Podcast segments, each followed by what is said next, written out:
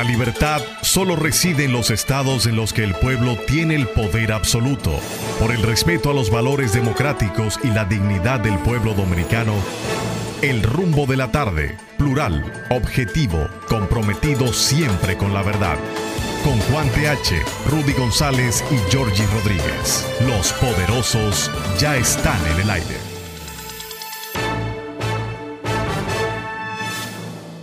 Buenas tardes, República Dominicana. Iniciamos aquí el rumbo de la tarde con los poderosos Rudy González, Juan TH y Georgie Rodríguez. En la parte técnica, Juan Ramón Gómez y Sandy Guerrero. Estamos en Rumba 98.5 FM en la capital dominicana y Premium 101.1 FM en Santiago, la ciudad corazón para toda la región del Cibao. Buenas tardes, Rudy González. Buenas tardes, don Giorgio. Buenas tardes, amigos. Qué bueno que nos, nos acompañan en esta hora.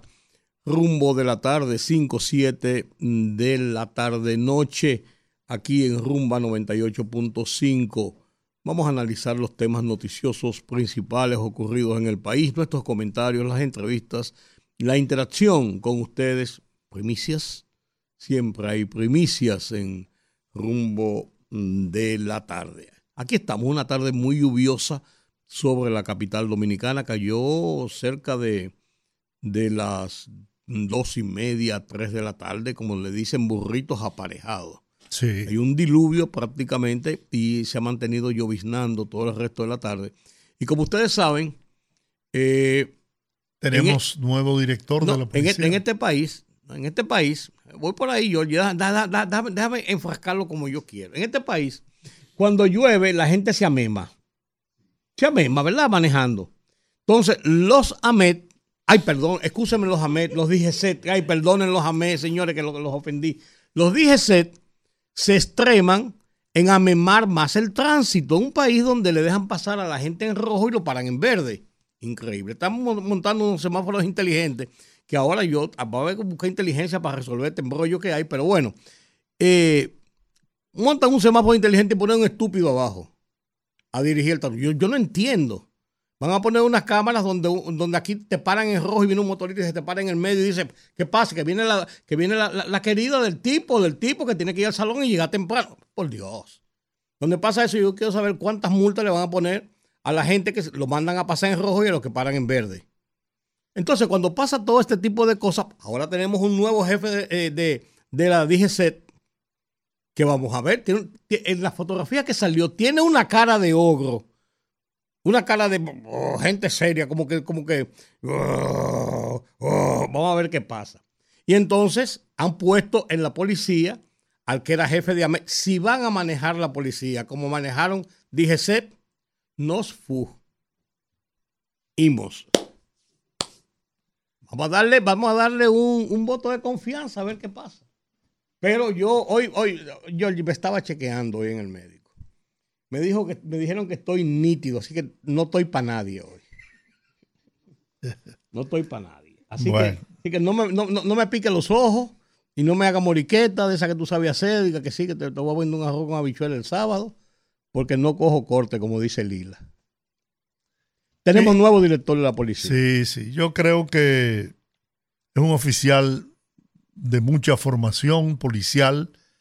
Y Va bien hay que darle la oportunidad porque eso es lo que yo he dicho. Han pasado por ahí tantos que nos han defraudado que siempre tenemos la esperanza de que quien nuevamente asuma la dirección de la policía pues pueda seguir el camino de la transformación que se ha empeñado en realizar el presidente de la República, Luis Abinader.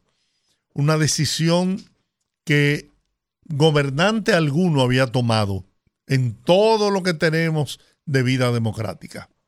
Siempre se hablaba de los problemas de la policía, de que había que transformar la policía, de que había que cambiar la policía, pero nadie, absolutamente nadie, ningún gobernante había tomado la decisión y había tenido la voluntad política expresada por el presidente Luis Abinader y que está poniendo en práctica. Así que quiero augurarle el mejor de los éxitos al general Ramón Antonio Guzmán Peralta, quien a partir del día 14 de este mes, porque el decreto es a partir del 14. Yo no entendí esa parte. Yo tampoco, pero bueno, el decreto lo dice y a partir del día 14 de noviembre, pues se asumirá la dirección de la Policía Nacional. Y mira, yo espero igual que tú que sea, que sea un buen jefe de la policía porque eso nos conviene a todos. Claro. Lo único que yo te digo, tengo mis, me dio qué sé yo, porque si como se ha manejado DGC, se maneja la policía ahora, Dios nos coja confesado. Bueno, en, entre, en tanto, el mayor general Eduardo Alberto Ten ha sido colocado en honrosa situación de retiro y designado asesor en asuntos policiales del Poder Ejecutivo. Eso se estila cuando sale un jefe de la policía que va a esa posición. Así Pero no como civil, sino siempre con, como militar, incluso con el rango de mayor. Pero tengo entendido que, la, la, ley establece, obliga al que sale de la dirección a, ser puesto en retiro. Puesto en retiro, pero no lo obliga a ser. Ah, no, no, no. Y, la asesoría, el Poder Ejecutivo la puede usar con un civil o con un. O con un Por eso te digo que estaba obligado a ponerlo en retiro. Pero eh, no importa que sea civil o policial o militar, puede ser designado como asesor del Poder Ejecutivo. Señor Juan TH. Hola. Buenas tardes. Buenas tardes. Ya comenzó a llover. ¿Otra vez? Sí. Y eso significa que otra vez la capital se, se inundará, se anegará y que los tapones serán inmensos por varias razones. Y a eso no lo pinta nadie. Será así por mucho tiempo. Bueno, yo con relación a dos cosas. Al nuevo director de la policía. Lo conozco no profundamente, ya que se parezca, pero me han dicho que es un buen oficial, que es un buen jefe, puede ser un buen jefe de policía. Esperemos que así sea, porque creo que eso es lo que a todos nos, nos conviene, que la policía siga avanzando y esperemos los resultados. Ellos hablarán por sí solos. Lo otro, lo otro es, yo estoy negado absolutamente a ocupar una posición pública donde se manejen recursos.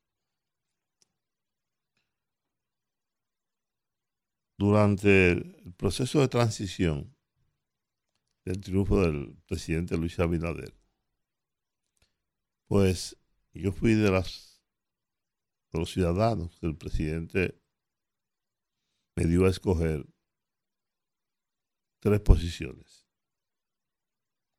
Que le dijera dónde yo quería ir. Pues, incluyendo Radio Televisión Dominicana. Yo dije que a ninguna. Y de hecho no ocupé ninguna posición, ni la he ocupado. Durante el gobierno de Hipólito Mejía tampoco ninguna posición de esa naturaleza. En este país, usted pasa a ser un delincuente, un ladrón, inmediatamente acepta un cargo. Comienza la difamación, la injuria, comienzan a buscarle cuantas cosas usted no se imagina. Y ahora con la explosión de las redes sociales, pues lo colocan a usted en una posición muy difícil. Esto lo digo a propósito de lo que pasa con Hugo Veras. Yo no creo que Hugo sea un, delincuente, un ladrón, un malversador de fondos. Yo creo a Hugo una gente esencialmente honrada, esencialmente buena, que ha querido incursionar en la política con éxito, forjarse un liderazgo. Y me dolió mucho. Alguna gente se está burlando de que él estallara en llanto, hablando sobre lo que su hija de 13 años, al escuchar todo lo que se dice, todo lo que dicen los verdaderos delincuentes, pues eh, dice que lo ha afectado un 100% en su vida personal. ¿Tú sabías que acaba de pedir licencia hoy? Sí, acaba de pedir una licencia. Sí, están subiendo los diarios ahora que esta le pidió licencia al Poder Ejecutivo. Dice que las recientes informaciones dadas a través de los medios de comunicación me llevan a ponerme del lado de la Dirección General de Compras y Contrataciones. Y pide la licencia al Poder Ejecutivo. ¿Eh? Sí, sí. Sí, sí, y pide licencia. No, era una, una nota al margen. Pero está muy bien. Pensé que iba a seguir leyendo la nota. No, no. No, no, porque ese es el párrafo principal. Concluye diciendo, para poder facilitar todo el proceso de investigación, por lo que he decidido tomar una licencia sin disfrute de salario y la he notificado al presidente de la República, Luis Abinader. O sea, ese es el párrafo central de la carta. Bueno, yo creo que ha hecho bien. Digo, para abonar tu comentario. Yo creo que la ha hecho bien es una muestra de, transparencia, de dignidad personal, porque si lo están cuestionando, entonces, bueno, que investiguen. Yo lo he hecho bien, creo haberlo hecho bien, apegado a la ley. Pero, miren, señores, la política dominicana es una vaina del carajo. Cualquiera no se quiere ver envuelto en eso, cualquiera que tenga familia, que se respete un chin porque de repente comienza la gente a decir tantas barbaridades. Tú no puedes con ella. Tendría que someter a la justicia, dedicarte a eso solamente y gastar un dineral en abogados. O suicidarte. Sí, como han hecho otros. Por eso, yo a mí me resulta. Doña Rosa, que en paz de cáncer, me dijo: Juan, tú no vas al gobierno otra vez. No lo hiciste en el gobierno pasado de Hipólito Mejía y ahora tampoco. Ay, Rosa, no. Yo prefiero seguir hablando tonterías por la radio y escribiendo disparates en los periódicos a someterme al escrutinio de un grupo de personas que siempre están al acecho de quien tiene una posición pública. Es el caso de Hugo. Porque es verdad que hay muchos delincuentes, que es verdad que hay mucha gente buscándosela pero también es verdad que hay mucha gente honorable. También es verdad que hay gente que lo quiere hacer bien. Yo escuché a alguien eh, decir horrores sobre el presidente Luis Abinader. Horrores. Recientemente, estos días. Y yo escribí un tuit diciendo que la figura del presidente de la República está protegida por la Constitución de la República. Lo comentamos aquí la semana pasada. Exacto. Usted está sujeto a ser demandado. No demandado, el único caso por la información e injuria que va directo para la cárcel.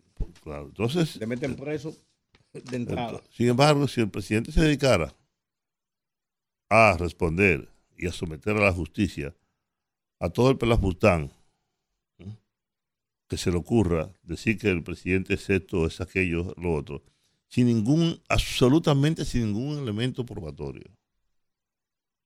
Porque cuando usted dice algo tan descompuesto sobre el presidente de la República. Usted tiene que tener una base para decir eso. Usted no puede alegremente eh, eh, defecar sobre la, imagen y la figura del presidente de la República. Eso hay que respetarlo. A menos que usted tenga los elementos, como pasó en Casablanca, con el presidente Nixon y el caso Watergate. Una investigación le dio a ese medio de comunicación los elementos probatorios para decir todo lo que dijo sobre el presidente Y se demostró, se comprobó que era verdad. Pero en el caso nuestro, y no solamente con el presidente, aquí se difama y se injuria a cualquiera. Y ahora las redes sociales parecen ser como una explosión de que todo el mundo diga lo que quiera. E intocables. Sí, sí, sí. Entonces, es como que debemos reflexionar, sobre todo nosotros, que estamos en estos medios y que tenemos cierta eh, prestancia en los mismos. Que hablamos por radio, por televisión, que escribimos en los diarios, que tenemos cuentas de Twitter, de Instagram, de lo que sea. Porque, bueno, yo escribí un artículo ayer sobre, sobre lo que está pasando aquí, desde el punto de vista cultural. Sobre todo con la radio y las redes. La radio, la radio. Señor, la radio no se puede escuchar. Yo estaba buscando emisora de música. ¿Qué emisora de música hay ahora? Bueno, yo escucho. yo, no, yo escucho la. Yo escucho la. Disco 106. No, no.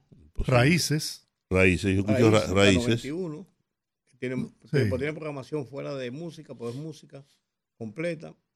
106.1, que también es música completa. Pero después sí, pero, no, porque ahora hay muchas emisoras de música, pero de basura. No, por la 106. Ahora, una, una, vaina ahora que está pegadísimo. Papi, eh, eh, eh, ama, amor como el perro bebe agua. Y eso tú dices que es una canción. Papi.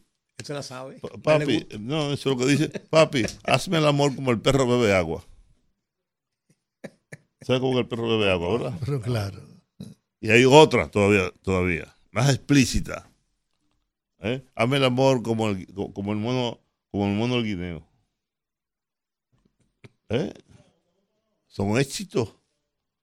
Millones de visitas. Y la Comisión de Espectáculos Públicos y Radiofonía desapareció hace años. Eso desapareció. Yo una vez le dije por tu Mejía, ponme ahí que sea por tres meses. Eso sí, voy a, meter el gobierno un maldito lío. Y acabamos nosotros los periodistas. ¿Eh? Sí, sí, sí. sí, empiezo, empiezo, a, prohibir, a prohibir canciones. Empiezo a prohibir a todos estos analfabetos que están ahora eh, en, en, la radio. A todos los influencers. ¿Dónde por la por radio, carajo? ¿Dónde usted estudió locución? ¿Dónde usted estudió comunicación? Eso es lo que gusta y eso es lo que vende. ¿Eh? Entonces, una gente con unas palabrotas. Hay un influencer famoso que dice, una, que dice unas barbaridades en el aire. Que ni tú. No, yo, no, yo. No, pues yo soy, yo soy palabroso y yo me puedo enojar un día y, tener, tener una, una, un desahogo, un desahogo. ¿Verdad? Una manera de desahogar, desahogarme. Pero yo no soy una gente que vive diciendo palabrotas con toda esta indecencia, con todas estas obscenidades. No. Pero yo no sé cuándo es que vamos a hacer una, una catarsis cuando que algo... Y recuerdo a Balaguer, y Rodríguez, carajo, tengo que recordar maldito viejo ese. Ay, ay. Sí. Ay, lo voy a coger de punta para tu comentario. No, no, no, pero es verdad. Oye, señor, usted se imagina el presidente de la República, nada más que a una figura de la estatura intelectual. El guardia con el No, eso no, eso no. El guardia con el tolete. Toda esta canción que de, manera pública, en un discurso, el presidente Balaguer, es un mensaje, señores, ¿no? Queda prohibido el guardia con el tolete, no por el guardia, sino por el tolete. Queda prohibido la vaina, póngalo que tocó a partir. Prohibió todas esas pendejadas. ¿Cuándo es que aquí alguien, alguien, alguna autoridad... Víctor Hidalgo Justo se llamaba el ¿Eh? director de, de espectáculo público de Balaguer. Ah, bueno. ¿Verdad? ¿Eh? o Doña Zaida, o Doña Zaida, Vida Lobatón. Sí, Víctor Hidalgo Justo. ¿eh? No, Víctor Hidalgo Justo era el director de telecomunicaciones. Está bien, no vamos a discutir eso ah, ahora. Ok. Óigame, Doña Zaida, que hasta un merengue le escribió, le hizo de Ventura. Para Navidad, precisamente. Sí. ¿No? doña Zaida, a, esa sí había que respetarla. Había, claro, claro. Pero ¿quién está ahí ahora? Nadie sabe siquiera. Nadie sabe siquiera quién es que, dirige la Comisión de Espectáculos Públicos. ¿Eh?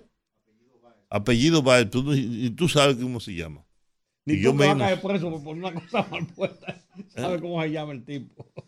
No, no, no, señores, no, no, no. lo que ha pasado aquí es terrible. Lo que está pasando aquí en materia de comunicación. Hidalgo. Hidalgo. Hidalgo. ¿Quién es? Oye, no, JM, Ah, no, no, no, en la no. onda, eh, en la onda, en onda. ¿En onda? ¿Qué es eso? Sí, la onda de derecho de autor.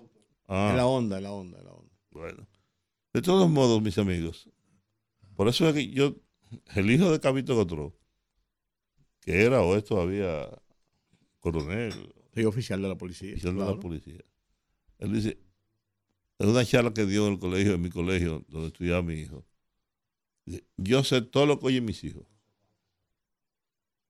Y yo soy el que controlo. ¿Eh? Joseph Baez, presidente de la Comisión de Espectáculos Públicos y Radiofonía. No. Pero es que hasta que no se modifique el reglamento Pero 824 ¿cuándo, ¿sabes cuántos años estamos hablando y se, de con- eso? y, se, y se convierta en ley, seguirá igual. Pero yo recuerdo. Porque es que realmente la Comisión de Espectáculos Públicos no tiene fuerza legal. Porque es inconstitucional. Óyeme, para algo sirve. Para- es verdad que hay que modificarlo. Pero Jesús Torres Tejeda, y quien os habla, Quien os dirige la palabra. sí, estaba, estuvimos trabajando en una modificación de ese reglamento. Hicimos un proyecto nuevo que fuimos designados para eso. Y Jesús se murió hace muchísimos años. El siglo pasado murió Jesús. ¿Mm? Entrañable y querido amigo Jesús Torres Tejeda. ¿Mm? Y siempre se ha hablado de eso que está diciendo Giorgi, que hay que modificar el reglamento 824. Décadas tenemos oyendo Oh, lo mismo. claro, y nadie, y nadie ha querido asumirlo. Nadie. Nadie. Yo, yo soy el presidente de la República que crea un gabinete, una comisión para esos fines. Y presenta un proyecto de ley. Un proyecto de ley. Bueno, hay uno, hay uno que anda rodando por ahí. Sí, hay un proyecto en el, Según- en el Congreso. Yo participé en uno una vez y lo, ten- lo- lo tuvimos, lo hicimos y lo y hicimos el proyecto finalmente, los directores de periódico, y se lo entregamos al final de salir eh, eh, Leonel Fernández, que fue quien lo comisionó, y lo dejó sobre el escritorio de Hipólito Mejía. Hipólito Mejía lo mandó al Congreso, siguió una, eh, eh, una continuidad del Estado y lo envió al Congreso. Y en el Congreso, un grupo de periodistas, porque no había participado en las discusiones, lo torpedió y, y se, y se volvió a salir. No, no me fui. Entonces, después cuando me hablaron a mí de otra comisión, entonces, no, no, yo, yo no tengo tiempo para esa vaina. No, hombre, no, por Dios. Hiciste bien. No tengo tiempo para eso. Hiciste bien, por supuesto, claro. Eh, Yo quiero Mira, hablar mira, mira, a, Yo- a- Giorgi Rodríguez. Es un buen tema, el caso haitiano. Yo tengo aquí los dos comunicados. Ajá. Mira, a Giorgi, cuando me ofrecieron radio y televisión dominicana, yo dije que no. Y Giorgi insistía en que yo lo cogiera. "Cógelo Pues tú". cógelo tú, Cógelo que tú tú. tienes experiencia. No, no, solamente experiencia, que se lo ofrecieron también. Ah, ah, bueno. Cuando enfermó Nelson Marte, entonces Giorgi me estaba aclarando a mí y yo a él. Oye, lo Pero que hizo George. yo- Ah, por eso porque George se enfermó y se fue para afuera para que buscara agosto. Oye, oye, George, pues ah, ya, ya lo descubrieron. Porque Giorgi no iba a caer ese gancho tampoco otra vez, me da su edad. George tuvo siete años porque tú tuviste. Siete ¿verdad? años, siete años. Pero era otro tiempo también. Claro. No había esa explosión de las redes. No había- la cosa que yo escuché, que he escuchado, de, que está ahí ahora, ¿cómo se llama? Iván, Iván Ruiz. Iván Ruiz.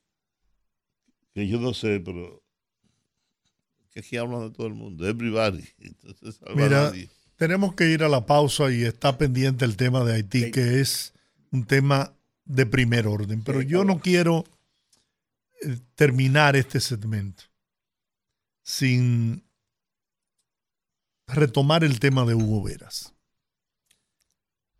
Yo conozco esa familia y, y el país la conoce. Y los ejemplos que los mayores de esa familia, los veragoicos, le han dado al país. Entonces, yo tengo el, el deseo, vamos a decir que es un deseo, de creer en Hugo Veras. Porque un joven que recibió una formación y un ejemplo como el que ha dado esa familia al país, no puede fallar. Él, él ha dicho que en un, en un comunicado, ¿no? Ha, ha dicho que se han respondido todas las inquietudes y solicitudes de la Dirección General de Contrataciones Públicas sobre ese proceso y expresó que apela a que si mi gestión ha sido sorprendida en su buena fe en todo este proceso, todo esto quede esclarecido y se tomen las medidas que sean necesarias. Informó que previo a la solicitud de licencia depositó ante la Dirección General de Contrataciones Públicas un escrito en el que pide a dicha instancia dejar sin efecto la solicitud de variación de medida cautelar depositada por ante ese mismo órgano el 3 de noviembre del 2023. Tú puedes ser el director, el, el administrador, el gerente, pero y eres responsable, eres el responsable, pero eso no quita que subalternos tuyos puedan cometer cualquier irregularidad a tus espaldas y que tú seas cómplice de, esos, de esas acciones. Entonces yo creo que Hugo ha hecho muy bien en, en, pedir que se deje sin efecto la solicitud de medida cautelar. Ha hecho muy bien en solicitar la, la licencia para facilitar las investigaciones y ha hecho muy bien, ha hecho muy bien en distanciarse de una acción que si se demuestra que es dolosa, pues ahí que está el problema. Yo, tengo una pregunta a ustedes dos, sobre todo a Rudy. Yo hice paró un momento. ¿Por qué permitir que el proyecto avanzara tanto? Ese es el tema. Que se completara un 70%. Si había tantas irregularidades, si había problemas, ¿por qué dejar que esa compañía trabajara, instalara todos estos semáforos, hiciera todo este trabajo? Dicen que un 70%. Miren haberlo parado al 10% cuando comenzó, o antes de comenzar, para transparentar el proyecto. ¿Por qué? Mira, ese, ese, ese, proyecto tiene muchos huecos en todas las informaciones que se ha dado. Y déjame decirte lo siguiente. Parar el proyecto cuando está en un 75% de ejecución, ¿cómo revertir el tema de lo que ha ocurrido o de lo que dice contrataciones que, ha ocurrido? Lo que ya se ha invertido. Entonces, ah, primero. Segundo, quien ha hecho la acusación no es un programa de televisión, es un departamento del Estado, del gobierno dominicano, que está para eso y ha hecho siete puntualizaciones y dice que hay muchas cosas más. Siete puntualizaciones sobre el tema. Tercero, yo vi anoche en la televisión dominicana, en televisión nacional, Alicia Ortega, en su programa de noticias, le dedicó como 10 minutos al tema del Intran y presentó una serie de documentos de los contratos y de falencias que hay, que tiene que haberse dado contrataciones casi seguro y, y, las personas que participaron en las licitaciones, porque está todo ahí y subrayado cada cosa. Si eso es así, con lo que ella planteó, estamos hablando de una eh, estafa al Estado y al gobierno dominicano. Que Hugo sea partícipe de eso, eso es otra cosa. Yo no, yo no, yo no establezco responsabilidades. Pero ahí, Juan, innegablemente, por todo lo que se ha dicho y lo que ha dicho contrataciones, esas cosas no están claras, no están transparentes. Hay que investigarlo y hay que tomar decisiones sobre eso. Ahora, ¿qué decisiones van a tomar con un 75% ya instalado con los semáforos? Ahí es que, ahí yo estoy de acuerdo contigo. ¿Por qué se dejó llegar hasta ahí? Bueno, por eso es. Pero hay una realidad. Por eso es que cuando Rudy González era director del periódico Última, hora. lo centralizaba todo. Cuando yo fui director de prensa, radio y televisión dominicana, lo centralizaba todo. Cuando yo estuve en radio comercial, lo centralizaba Difícilmente nos pasaban un ladrillo por debajo de la puerta. Sí, porque esa vaina de que, de que un día llegó el, dueño, di que fulano es un delincuente. No, señor. No, señor. Aquí el jefe soy yo. Claro. Y fue el locutor, el locutor dijo, no, yo leo lo que el TH manda. que es el que sabe de eso. Que es el que sabe de eso, ¿no? Que esa es su responsabilidad. Yo sé que Luis Abinader también centraliza mucho. Es que a un presidente de la República y a un, o a un ministro, si usted no está viendo, firmando, la única persona que yo le firmaba documentos sin verlo era doña Milagro Sortibosch. Porque yo estaba comprobado que esa señora era incapaz de meterme gasto por liebre. Después yo todo lo revisaba y todo lo veía.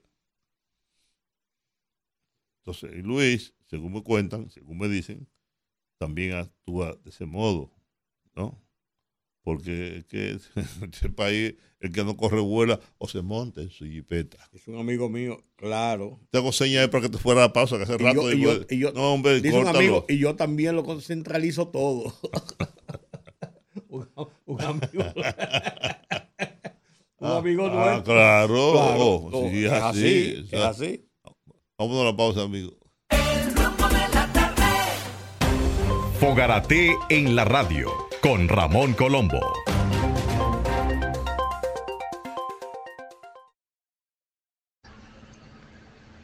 Se titula Ejemplo inolvidable. Por si no lo sabe, el 12 de enero de 1972 consagra uno de los hechos de heroísmo más notables de nuestra historia, cuando cuatro jóvenes revolucionarios Mauri Germán Aristi, Virgilio Perdomo Pérez, Ulises Cerón Polanco y Bienvenido Leal Prandi, en lucha contra el régimen despótico del padre de la democracia, en el kilómetro 14 de la autopista a las Américas, durante 15 horas de combate, mantuvieron a raya a más de 5.000 policías y soldados con todo y artillería pesada, barcos, lanchas y aviones. Vale recordarlos con reverente respeto, como lo hice ayer en el mismo lugar. Fogarate en la radio con Ramón Colombo. El rumbo de la tarde, el rumbo de la tarde, el rumbo de la tarde. Bueno, estamos de regreso. Jordi salió huyendo. ¿Y qué le pasó a Jordi que salió huyendo cuando estaba hablando de.? Lo llamaron por teléfono. Pero, oye, por una, una conferencia de prensa lo que está haciendo. Lo llamó, lo llamó eh, eh, mira, tenemos aquí de visita al presidente del Consejo de Desarrollo Económico y Social. Yo, eso, eso es así, esos números tan, tan grandes, yo no los entiendo. Yo, yo sé lo que es. Samuel Sena, claro. Él te va a explicar ahora. Él te va a explicar ahora qué es el Consejo Económico. Ese viene del Río, del Sena, ya en, no, no, no, no, no. Santo Sena, aquí es una familia muy. ¿Santo Sena es, pariente tuyo? No, no, que yo sepa, no. Sí, pues una familia corta, debe ser una familia corta. Sí, sí, nosotros no somos tan extensos. No, son grandes. Digo, amplios en la familia. Él eh, viene a tratar un tema específico, por, con, él podemos hablar sobre muchos temas, pero con un tema específico, y es el tema de lo que está en este momento en la palestra pública en República Dominicana, que es el tema electoral. Él no es que es candidato a nada, ni, quiere que gane fulano o perencejo, ni ha hecho ninguna encuesta. Él está hablando de los debates electorales. el tema fundamental es haitiano. No, no, ese es, ese no, yo voy a tratarlo, pero, pero con, con Cena no es el tema. Samuel está en otra cosa. El tema haitiano lo, lo, vamos, lo vamos a desjuezar tú y yo ahorita. Y vamos a deshuesar otra. Ay, no, perdón, escena. Eh, Cuéntanos, buenas tardes. gracias, gracias por estar con nosotros. Primero explícale a Juan TH y al público. ¿Qué es la institución? ¿Qué es la institución? Bueno, don Juan, mire, principalmente, primero agradecerles el espacio y saludar a toda la audiencia. Eh, el Consejo de Desarrollo Económico y Social es una iniciativa del sector privado. Pues yo pensé que era igual que el otro, el CES. No, no, porque está el, CES, que es el órgano constitucional. Es constitucional. Y este no es constitucional. No, esto es del sector privado. Este es una El organización. otro también, ¿eh? No, no es un órgano constitucional No, el otro, sí, descentralizado del aunque, Estado. sea, ok, aunque sea constitucional, el otro también. No, lo que quiere decir es que el otro también lo controla. Bueno, le digo, le, le digo que esa es la diferencia principal entre el CES y el CODES. Y tengo que hacerle también la, la salvedad de que nosotros como CODES somos parte del CES. Y actualmente coordinamos el sector Bueno, social del bueno, yo. Pero no tiene que. No, pero. pero le- le explico. Matarile. Le explico, le explico. Entonces nosotros somos una organización de la sociedad civil en el que confluyen ONGs, tanto nacionales como extranjeras, y empresas con sus capítulos de re- responsabilidad social corporativa, con la finalidad de formular, financiar y ejecutar proyectos de desarrollo. Desde la construcción de un puente en una demarcación necesitada hasta proyectos desde el punto de vista social o de fortalecimiento democrático Y institucional. aunque es de Santo Domingo, no sé, no sé si lo inscribe a, al área geográfica. Bueno, ya no es de Santo Domingo. Ah. Desde el año 2020 no, porque para ser miembros del CES hay que tener, la ley 142.15 establece que, que todas las instituciones que forman parte del CES de alguna manera tienen que tener alcance nacional. Nacio- Ok, aunque Entonces, se mantiene el nombre de Santo Se mantiene el nombre hasta la última asamblea que fue el 8 de, el- este 8 de agosto, que nos manda a hacer la, eh, las adaptaciones del lugar Ok. con los fines. Entonces, eh, en ese sentido, nosotros tenemos unos 12 ejes. Desarrollo sostenible, eh, que es medio ambiente, el tema de fortalecimiento institucional y democrático, eh, energías renovables. Eso quiere decir, esos son los diferentes sectores o ejes en los cuales nosotros podemos invertir recursos para hacer proyectos de desarrollo. No quiere decir que lo abordamos todos al mismo tiempo. En la actualidad, como le decía, somos miembros del Consejo Económico y Social, somos miembros titular también del Consejo de la Seguridad Social y, y participamos de la mayoría de los espacios institucionales del país. Ustedes, está- eh, tú has estado abo- abogando, ustedes, eh, por el tema del debate electoral. ¿Por qué razón y qué pasos han dado en ese sentido? Bueno, en el año 2020, a través de nuestro eje de fortalecimiento democrático, nosotros creamos Santo Domingo Debate.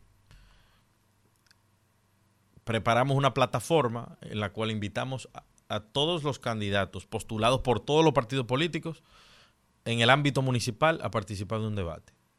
A todos. Santo Domingo Norte, Santo Domingo Este, Santo. Domingo Oeste, a todos los candidatos en ese momento que se propusieron, incluyendo hasta, hasta uno del PDI que después armó un lío. So, la, la- la particularidad y la característica que nosotros queríamos impregnarle al, al tema debate es que la democratización del acceso a los medios. Que no fuera- nosotros que no, estamos detrás. que no fuera excluyente. nosotros no solamente estamos detrás de los debates electorales. Nosotros estamos detrás de la construcción de una cultura de debate en República Dominicana y de rendición de ¿Y cuentas. para qué sirve eso? ¿Para qué sirve eso? Bueno, para empoderar muchísimo más a la, a- en un a- país, a la un país sociedad. como, un país como este. No, y, y mire que no, no, no nos quedamos ahí. A partir del 2020, ¿sabe qué hicimos? Creamos el programa de formación en debate y hemos ido a escuelas y a colegios para a, eh, darle herramientas y, y educar a los docentes y a los estudiantes. Ahora que da trabajo invitar a un candidato político a un debate, pero en 10, 15 años, con un trabajo fino, va a ser una cultura normalizada como los Estados Unidos, que no es obligatorio, pero ya por, por la costumbre, cualquier persona que quiera aspirar a un cargo público tiene que refrendarse ante el, el electorado. De manera rutinaria. Pasa en España, pasa en México, pasa en Brasil y pasa en los Estados Unidos.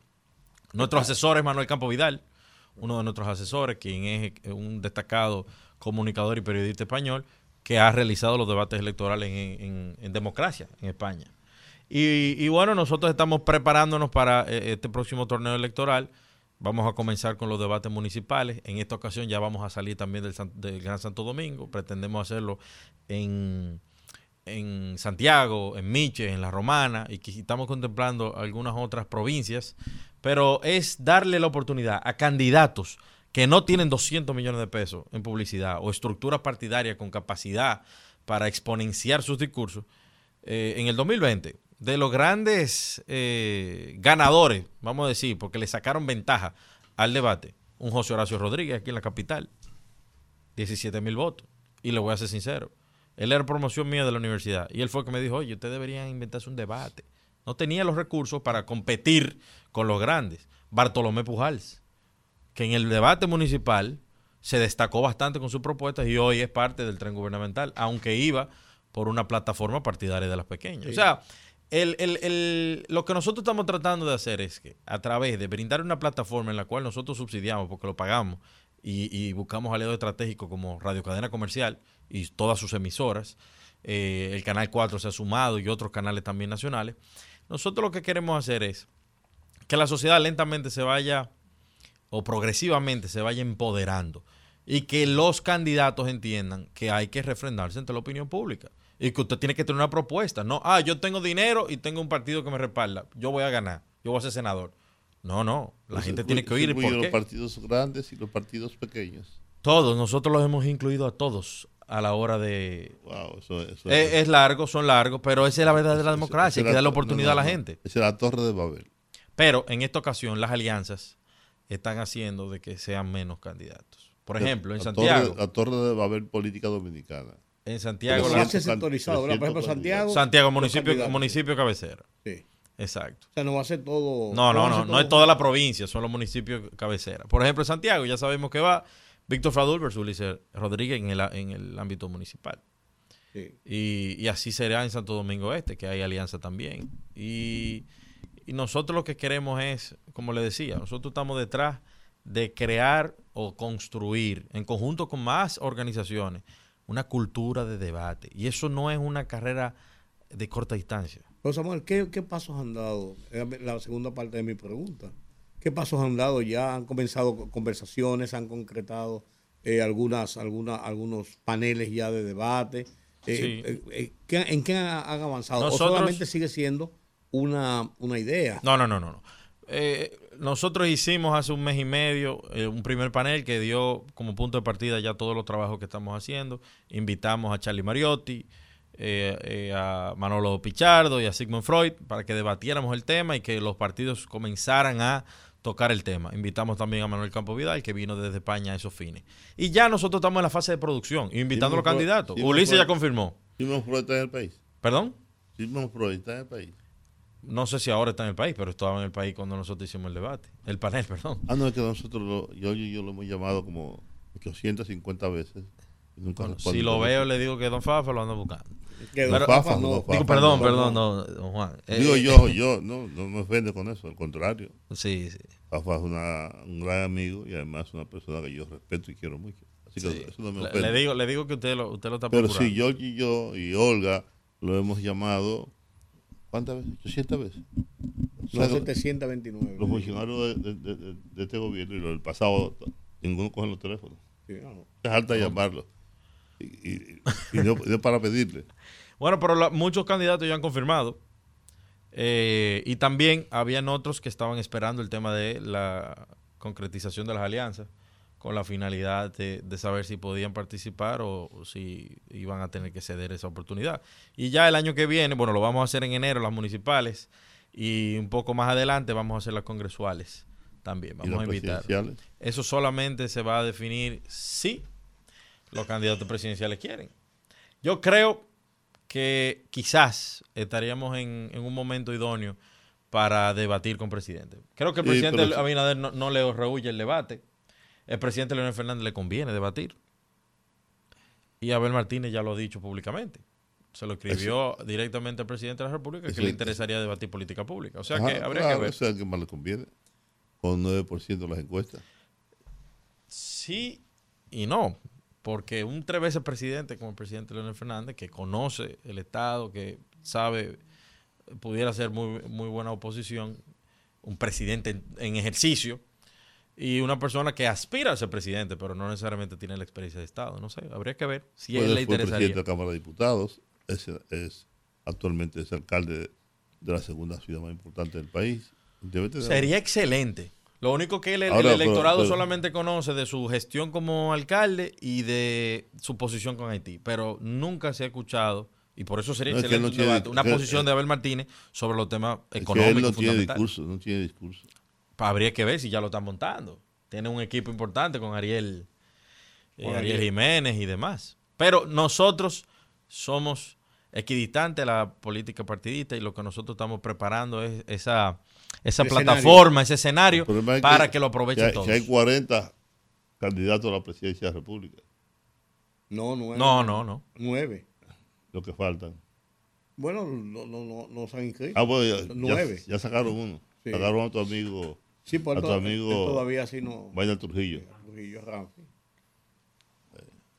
Mire, yo me identifico totalmente con ese proyecto. Yo creo que contribuye, contribuye al fortalecimiento de la democracia en el país. Pero, y todo tiene un pero. El tema está en que, lamentablemente, la formación educativa del pueblo dominicano todavía no está a la altura de poder ser influenciada por ese tipo de, de debates. Aquí, lamentablemente, todavía la política clientelista le lleva las millas a cualquier otra opción que pueda desarrollarse en el país. Tristemente tengo que decirlo.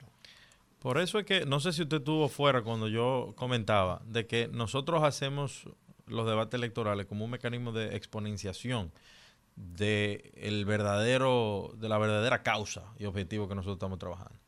En el 2020, cuando hicimos Santo Domingo Debate, justo después que terminó, iniciamos el proceso de formación en debate para docentes y estudiantes en las escuelas y los colegios. En Estados Unidos la gente se forma. Hay una persona conocida en los medios de manera internacional, hay gente que puede estar de acuerdo con él o no, que es este muchacho Laje. Mm. Laje, Agustín Laje está formado en debate. ¿eh? Estudió debate. Entonces, el debate no simplemente te, te ayuda para tú aspirar a un cargo público, sino te da herramientas y, y- y cualidades y te ayuda bastante para tu vida profesional. Así que nosotros sabemos que esto es una carrera de larga distancia Y de con tiempo. educación. Y de tiempo. Claro, que va a tomar muchísimo tiempo, años. Pero va a haber una generación que se va a levantar, que va a entender normal el tema. Y esa generación quizá no es la de ustedes, quizá ni siquiera sea la mía, quizá sea la- lo de los niños que están ahí. Como le han ido introduciendo otros conceptos que ya al, al día de hoy, para Form- muchos muchachos la- es totalmente normal. Sí. Sí, Eso es parte. sí. Como la, la- la- la- la ideología de género. Exacto, lamentablemente. Me están, están diciendo que es lo mismo que una niña se acueste con otra niña, etcétera, etcétera. Es una pela todo. Una barbaridad. Una barbaridad. Eso es un problema. Y- Hay, y hay, hay- y- hay y- valores positivos y cosas Y, negativas. Claro, y, en la te- y en la televisión y hasta en el cine. Una cosa terrible eso. Ahí, Samuel. ahí- ahí yo estoy con Putin. Gracias. Gracias a ustedes. ¿Cuándo comienzan los debates? Bueno, ¿Tienen en enero. pensado? En, En enero. enero, En en enero. enero, en enero. ¿Cuál sería el primero? Queremos comenzar con Santiago. Ya los candidatos están confirmados. Es un tema ya de ponerle, de ponerle fecha y, y iniciar. Y Nosotros queríamos que comenzara, comenzara en noviembre ahora. Pero el tema de las alianzas y, y todo lo que ha generado Además, el tema de las noviembre, encuestas diciembre, también. noviembre y diciembre son dos meses perdidos. Bueno, yo pensaba que enero era más perdido que... No, lo que pasa es que al tener las elecciones ahí mismo en febrero, Claro. se activa, sí. Se activa Sí, mucho sí, la campaña. Esa es la realidad. Nos, nos llevamos de consejos. Sí, no, y ahí- por eso cambiamos. Pero si, si no, es verdad. Enero era más perdido que diciembre. Sí, enero es como un, un- un mes extra que tienen los dominicanos para vacacionar. De resaca se llama. Sí, es una cosa. Creo que somos los únicos, Igual la que- única nación del mundo que tiene otro mes para Es disfrutar. igual después que el diciembre. lunes. ¿Para qué puede? Enero también. Está bueno, para el que puede, exacto. Gracias, Samuel Gracias a presidente del Consejo, Consejo Económico. de No, de Desarrollo Económico y Social Pues de Santo Domingo. Sí. Gracias. Bueno, eh, hacemos la pausa y volvemos. No, yo nos quedan un, par de minu- minutos para hablar del tema Haití. del tema de Haití. Bueno. O si prefiere, vamos a la pausa y regresamos con el tema. Como tú quieras. Bueno, pues vamos a la pausa. El rumbo de la tarde. Bueno. Oye, qué interesante está el tema este de las lesbianas y los, le- y los lesbianos. Yo soy lesbiano Sí. porque a mí me gustan las mujeres. Los profesores, los profesores y las profesoras que son lesbianas, que son homosexuales, y le están diciendo a los niños que tú quieres ser hembra o varón. A un niño que si quiere ser hembra o varón. O coño, él nació varón, nació varón como, como varón. No es lo que él quiere hacer, ya él nació varón. Eso está del carajo. O naciste hembra. Y, solo, solo, hay dos géneros, eso hay que decirlo muchas veces. Hembra y varón. Tú naces hembra o naces varón. Tú no sales, tú no sales de otro género, porque no hay otro. Así es. ¿Verdad? Dios los creó, hombre y mujer. Yo no sé. qué bueno, te estoy diciendo. Bueno, yo no digo eso. No, pues yo sí. Porque yo creo en eso. en lo que yo creo también. No, yo no creo en Dios, por eso te lo digo. En lo que yo creo también es en el estado de la situación de las relaciones entre República Dominicana y Haití. A propósito de lo que ocurrió la semana pasada, que hubo una algarabía y varias situaciones, y después se desarrolló el martes de esta semana en el frente al muro que está construyendo el gobierno, eh, en que un grupo de haitianos extralimitaron el límite, se me fuera la repetición, fronterizo, y trataron de impedir el patrullaje de efectivos militares de República Dominicana en la zona comprendida para República Dominicana, que está entre lo que son las pirámides y lo que es el muro que se ha levantado, que hay un, un ancho de unos 10 metros, 12 metros más o menos, para poder hacer el patrullaje en esa zona todavía del lado dominicano. Entonces, se generó un conflicto en el que un grupo de haitianos enardecidos dijeron que los, militares dominicanos no podían patrullar de eso porque eso es parte de su territorio. Y realmente ellos lo que estaban invadiendo el territorio. Pero la cosa se desbordó porque quemaron neumáticos, le tiraron piedra a los militares, bloquearon con troncos la vía habilitada por República Dominicana dentro de su territorio para poder hacer su patrullaje. Pero la cosa no, no se quedó ahí. Llegaron militares armados de Haití a defender a su gente, por así decirlo. Y hubo, ahí están los videos, un tete a tete. Un tete a tete en el que los militares dominicanos tomaron posición de repeler cualquier situación y yo le mandé el video. Levanta, sí, no, video. Levantaron los helicópteros, que son helicópteros del ejército, no de la Fuerza Aérea, sino lo que se llama la caballería armada. Son helicópteros para combate del ejército, los levantaron y comenzaron a patrullar sus zonas y subieron los drones para tener una visión completa de lo que estaba pasando. Hizo la República Dominicana hizo una acción militar de defensa. Lógica establecida, porque hay un patrón y hay, hay algo establecido. Bueno, pues esto llegó a un, grado de tensión tal que cuando llegaron los militares, y los militares dijeron, no, esto, es parte de nosotros, aquí y se lo demostraron, los militares sacaron váyanse, váyanse, y la cosa se tranquilizó. Trataron hasta de remover la pirámide sí, número no, La, la, zarandearon para removerla. El tema está entonces en que la parte se fue a lo que era lógico. Vamos a discutir este tema para que esto no vuelva a pasar y evitar que haya una situación y escale la situación que está pasando en la frontera de tensiones. Entonces, el canciller de República Dominicana, Roberto Álvarez, y el canciller haitiano conversaron por teléfono sobre el tema al día siguiente. fue el martes, el miércoles conversaron. Oh, la Cancillería de Haití emite un comunicado diciendo que llegaron a acuerdos para bajar las tensiones, lo cual es, es entendible pero el comunicado está cargado de una serie de epítetos calificativos y acusaciones que indican que por la agresión de República Dominicana y la violación del territorio haitiano, o sea, acusando, en vez de ser un comunicado en un tono, bueno, esta situación se, se pudo haber desbordado, los cancilleres hemos conversado para tratar de bajar la tensión, ellos subieron, escalaron las tensiones, acusando a República Dominicana, como de costumbre han hecho los haitianos, de convertirse en víctimas del imperio opresor de la isla que es República Dominicana. Entonces se emitieron un comunicado que dice el Ministerio de Relaciones Exteriores y Religiosos, así se llama eh, Relaciones Exteriores de Haití, informa que el ministro de Relaciones Exteriores, Jean-Víctor Gueneus, conversó con su homólogo dominicano, Roberto Álvarez, tras los hechos del martes 7 de noviembre, a lo largo de la frontera, bla, bla, en Juan Méndez, durante el cual soldados dominicanos apoyados en vehículos blindados y un helicóptero, según los observadores, violaron el territorio haitiano aparentemente como reacción a lo que consideran una incursión, a lo que consideran una incursión en su territorio, en el territorio dominicano. O sea, que los dominicanos violentaron el territorio de ellos porque entendieron que habían violado el de nosotros. Eso no fue lo que pasó, según lo que nosotros vimos en los videos.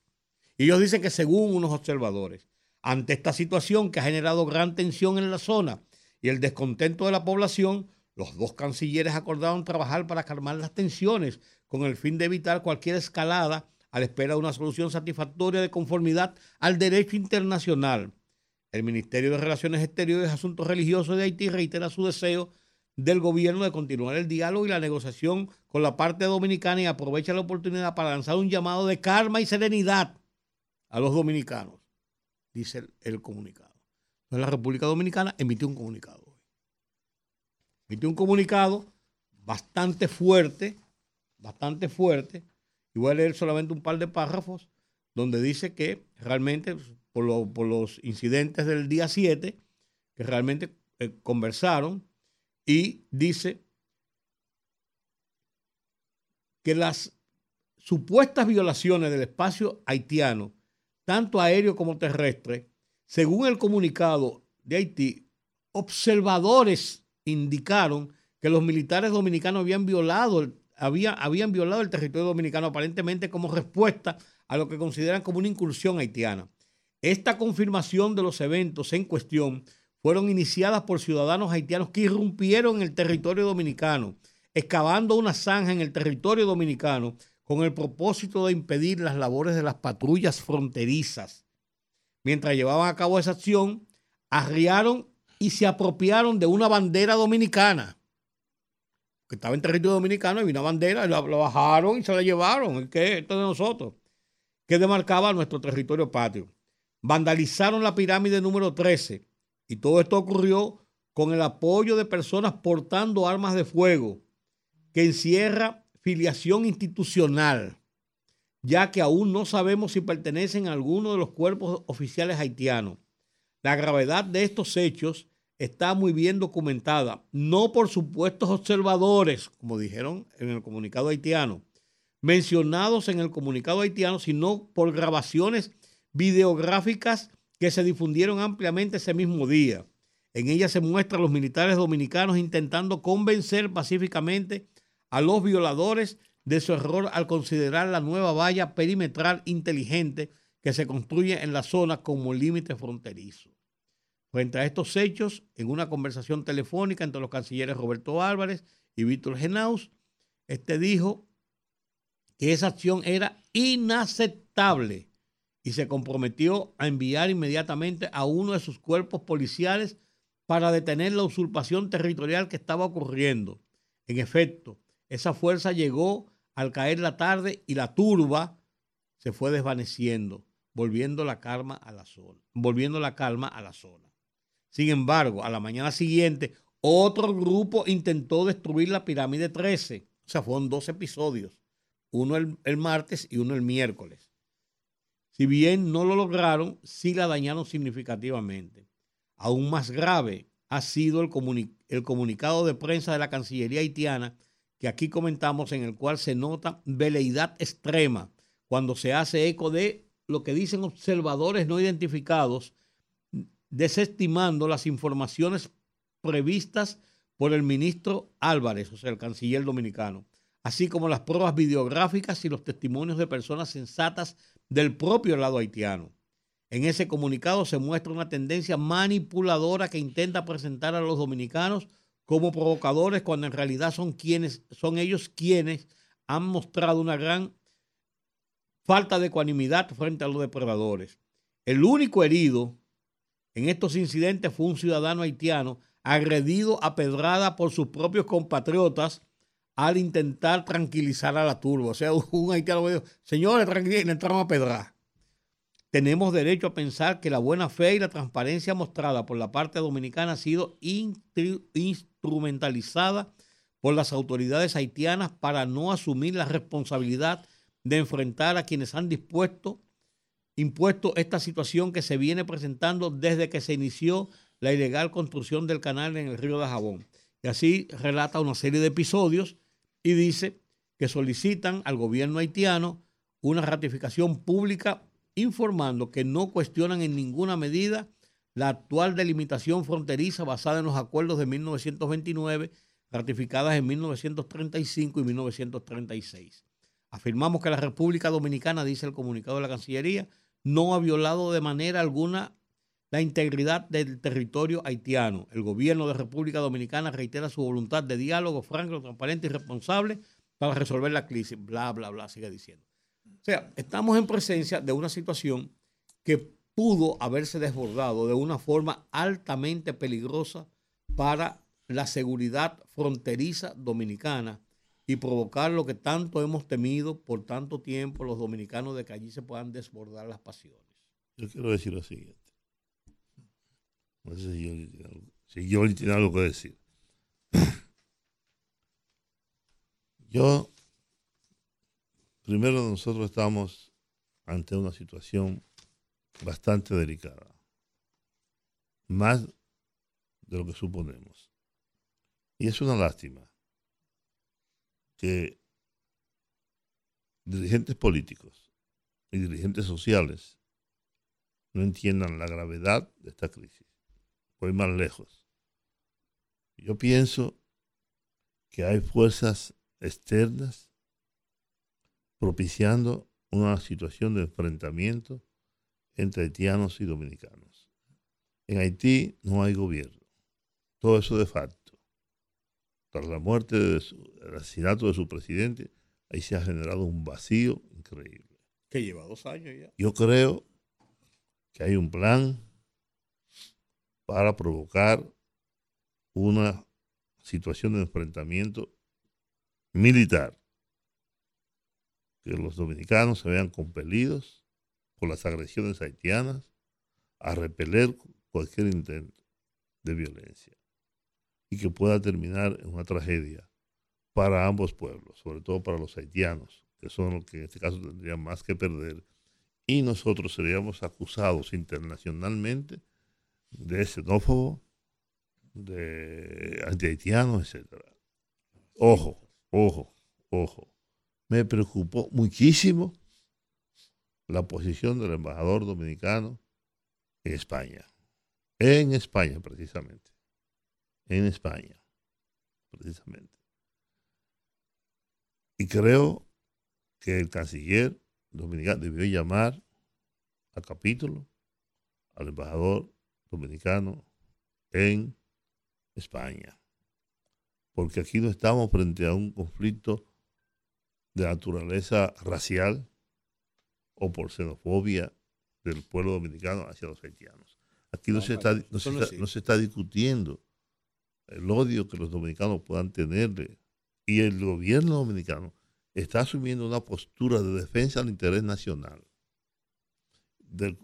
Todos los dominicanos, o la mayoría de los dominicanos, incluyendo todo el cuerpo diplomático, deberían estar también del lado del canciller que es estar del lado del gobierno, que es estar del lado de la República Dominicana. Porque yo creo que el gobierno dominicano, que el canciller dominicano ha estado manejando con toda la prudencia posible este tema. Por supuesto, el responsable de la política exterior siempre no será el presidente de la República. Y yo creo que el comunicado del del Ministerio de Relaciones Exteriores de nuestro país es el resultado de la política internacional trazada por el presidente de la República.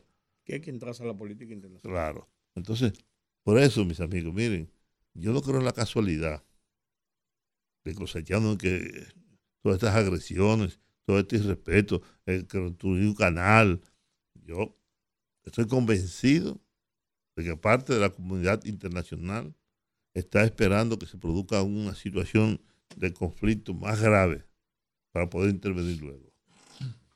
E imponer sanciones, e imponer eh, políticas buscando un entendimiento de otra naturaleza.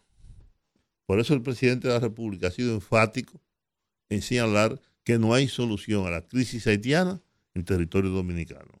Y por eso el muro. Y por eso toda la inversión que ha hecho el gobierno dominicano en la zona fronteriza. Y yo quiero decir que todo el dirigente político, me refiero en este caso concreto al expresidente Leonel Fernández, que se coloque de espalda al interés nacional para provocar una situación de otra naturaleza, de coyuntura electoral, está equivocado, está errado. Porque si alguien debería colocarse de este lado, no es él. Si hay alguien que está llamado a colocarse de parte del pueblo dominicano, del interés del gobierno dominicano, es Leonel Fernández. Ah, pero ahora, así como le dijo una diputada que Juan Bolívar Díaz debería ser, debería ser el, el, el embajador de allí, no de la República Dominicana, pues también Leonel Fernández y el otro, el otro, el, el, candidato del PLD. El hecho de que ellos no firmaran el documento, lo que ha hecho es crear animadversión. De haberlo firmado, otra fuera su situación. ¿No? Yo, miren, yo estoy muy escéptico con todo, con todo lo que está pasando con Haití. Yo simplemente no creo que eso sea eh, accidental. Y que primero era un grupo de gente que fue, eh, de empresarios, luego descubrimos que no, que no eran empresarios, que no eran grupos, que era el propio gobierno que lo estaba auspiciando. Sí, los haitianos dicen una cosa y hacen otra. Entonces ahora nos están acusando a nosotros. Oja. Yo pensé que yo pensé que iba a salir unos muertos. Cuando, yo, vi eso a los militares en posición de combate, a los, a los bueno, aquí por lo menos debe haber. Hoy los helicópteros sobrevolando la zona, hubiera, una desgracia ahí. Oh, por, por supuesto. Y alguien se le zafa un tiro ahí. Que hubiera provocado que se le zafara un tiro o hacerlo expresamente para provocar una desgracia. Claro, claro. Miren, yo siempre, y lo he dicho, he creído y creo que hay sectores de la comunidad internacional deseosos de que estalle un conflicto de grandes dimensiones en la frontera dominico-haitiana para tener la oportunidad. Justificación. Y tener la oportunidad de poder ejecutar los planes que tienen de unificación de la isla. Que lo viene diciendo Balaguer, que murió ya hace 20 años. Lo, bien, lo venía diciendo Balaguer desde el principio. Ahora. Eso no va a ser posible, Jorge, en esta altura del juego. No, imposible, pero hay sectores de la vida nacional que yo los he señalado y que se han colocado de espalda al interés del país, motivados por ese afán y esa ambición personal de llegar al poder, unos por primera vez y otros repitiendo en el poder, a sabiendas que las oportunidades son muy escasas por no decir ninguna, en este proceso electoral del 2024. Por eso no le gana simpatía. Y precisamente no le gana simpatía, pero si se produjera una matanza en la frontera, la República Dominicana, aún tuviera la razón, será condenada. Sí, por eso unificaría más a la sociedad dominicana en torno a sus autoridades. estamos de acuerdo. Eso, eso a mí, ¿eh? a mí lo que me, me llama, me llama la atención de que precisamente a raíz de la salida a la luz pública de la encuesta Gallup, encuesta que trataron por todos los medios de manera feroz de, de desprestigiar y de desacreditar, y que no lo lograron porque lamentablemente para esos sectores esa encuestadora goza de un prestigio y una confianza en el pueblo dominicano al extremo de que todo el mundo pueden salir 20 encuestas que, que podrían ser buenas todas. Sin embargo, la gente le da la credibilidad a la encuesta Galo. Entonces, yo, yo quiero, yo no quisiera pensarlo, pero lo pienso. podría haber sido ese incidente parte de, un, de una provocación para desviar la atención con relación a los efectos, al estrago que ha causado en la población y en la oposición de este país los resultados de Galo, tengo todo el derecho de pensarlo. Porque cuando llegan al extremo de, de inventarse, señores, ustedes vieron el video que estaba circulando de un parqueador en Boca Chica, que finalmente se demostró que era, que era un montaje, era una falsedad, y que la excusa fue que él lo estaba haciendo para... Pero eso fue difundido. Y a mí me llegó...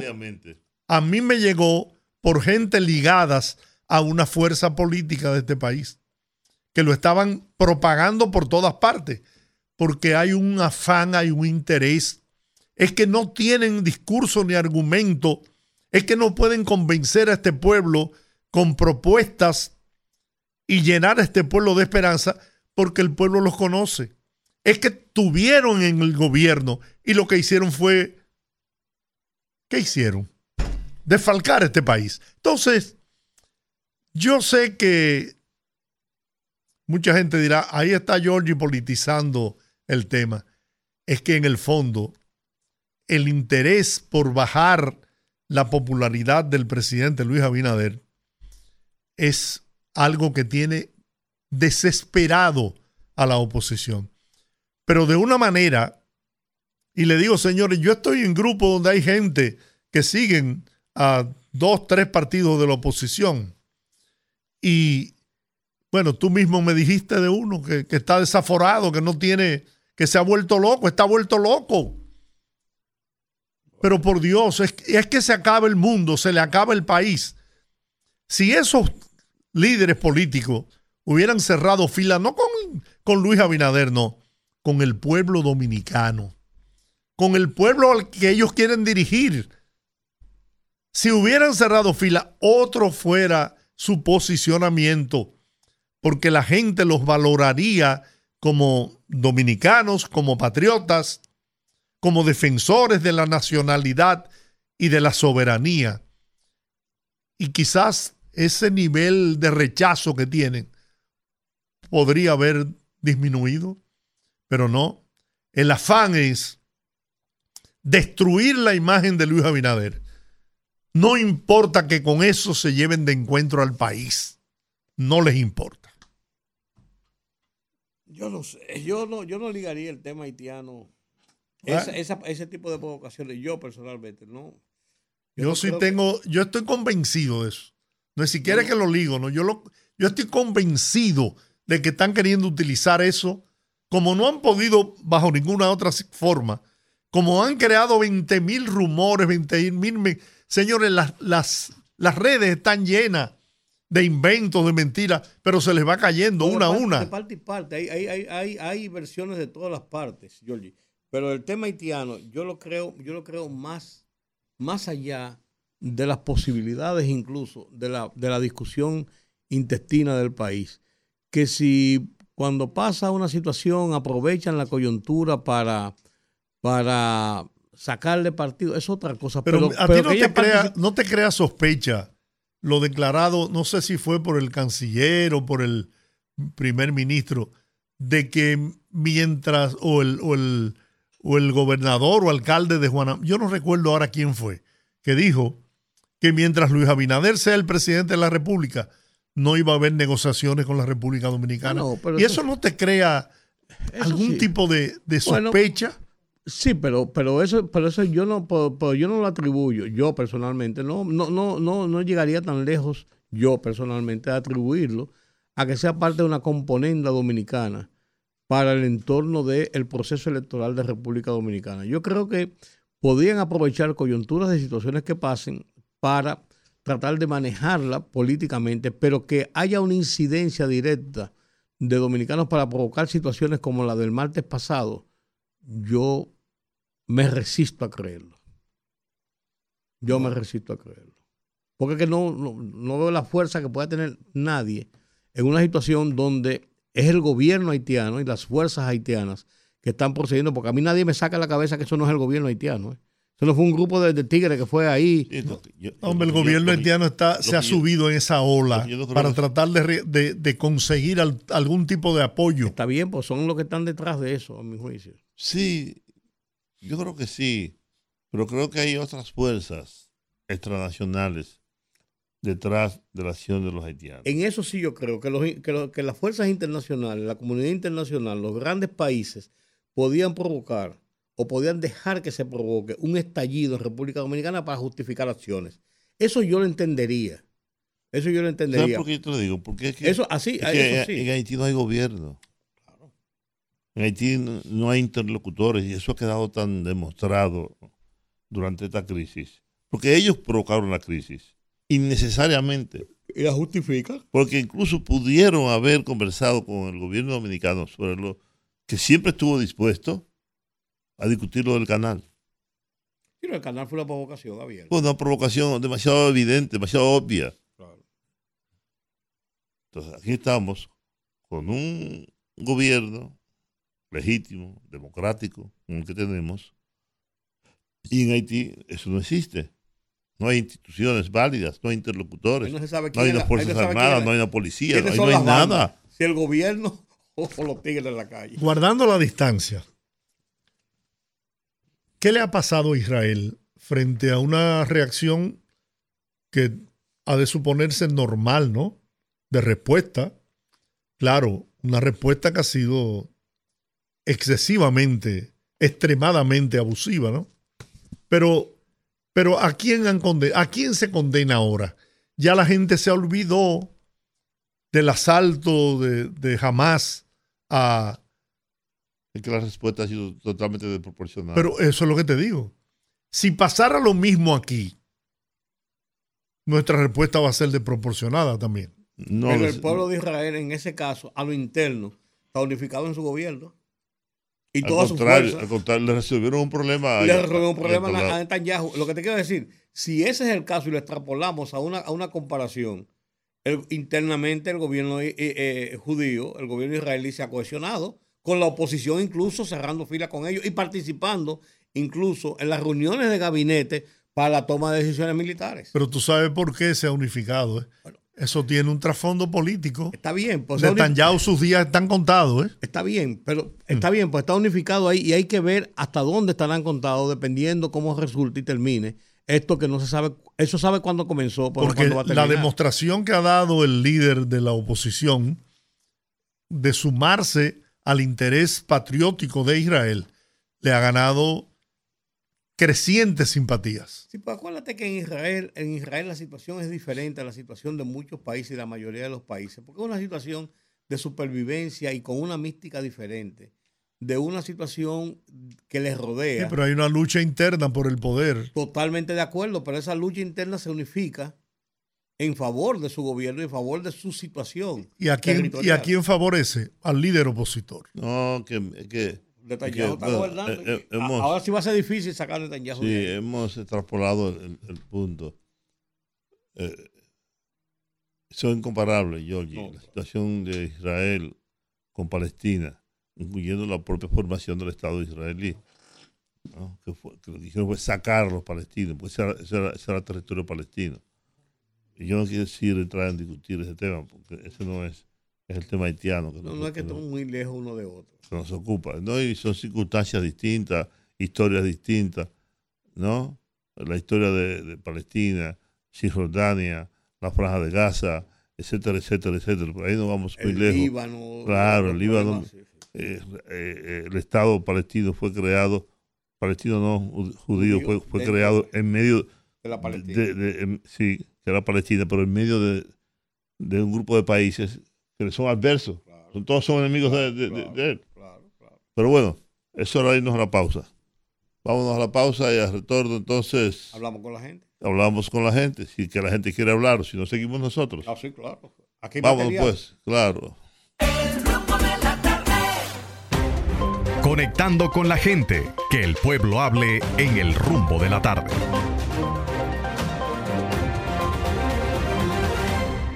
Que suenen los teléfonos. Que hable Sí, el señor. pueblo, Sí, que señor. hable el pueblo. Buenas que se tardes. exprese el pueblo con toda libertad. Buenas tardes. Hola, buenas tardes. bien. ¿Cómo están ustedes? Todo bien. Eh, y, eh, eh, Vivo y suelto, eh, sin expediente. lam- de Durán Guerrera. Cuéntame, Yo Durán. lamento, lamento discrepar de, de- de mi amigo y hermano. Yo creo que el presidente comenzó mal esto, el, el- el- el- de inicio, y ah, quiso sa- sacar capital político. Y ahora esto se le va a revertir en su contra. Ustedes verán dentro de Bueno, vamos a ver. Gracias. Gracias. Buenas. Seguimos. Sí, Hola. buenas. Hola. Sí, fíjense, yo creo que lamentablemente Rudy siempre está incrédulo, pero que tome en cuenta, en primer lugar, la oposición, desde que comenzaron el muro, iniciaron la idea de que ese terreno lo perdimos, ese terreno se lo dejaron a Haití, creando la percepción dentro de los haitianos de que eso ellos podían podían eh, tomarlo. Y ha sido un discurso de la oposición, pero ese terreno se dejó para el patrullaje fuera del muro para proteger el muro. Y por otro lado, por otro lado, hay que recordar que Martelly, eh, aquel que Leonel condecoró con la orden máxima de Duarte, Sánchez y Mella, eh, es está acusado por Estados Unidos, por la ONU, no recuerdo bien, de ser fina- el que está financiando las bandas. Y entonces Martelly es socio de, de Leonel. Eh, Lo sabemos porque ellos manejaron todos esos millones de la reconstrucción de Haití y no hicieron nada en Haití. Esos cuartos se perdieron. Yo no sé, hermano, de quién están. Bueno, Pero Miguel, Miguel, Miguel Guerrero declaró hace poco eh, en un video que Leonel tiene 100 millones de dólares, que es el político más rico de este, de este país y, y de América Latina. eso está por Entonces, verse. ¿De, de dónde sacó Leonel ese dinero? Eso está por verse de todos modos. Yo no sé hasta dónde eso sea verdad. Bueno, No lo eh, pongo en duda, no lo pongo en duda, pero no tengo, Pero, no eh, tengo eh, nada que eh, me, que me un diga que eso es cierto. periodista, un periodista de la altura de Miguel Guerrero, yo no creo que va a estar inventando Bueno, una mire, noticia. Mire, mire, la revista Forbes dijo que Fidel Castro era uno de los hombres más ricos del mundo, que tenía una fortuna incalculable fuera del país. Y Fidel respondió, si me demu- demuestran que yo tengo un solo peso Se los regalo. fuera de Cuba, no, renuncio. Renuncio.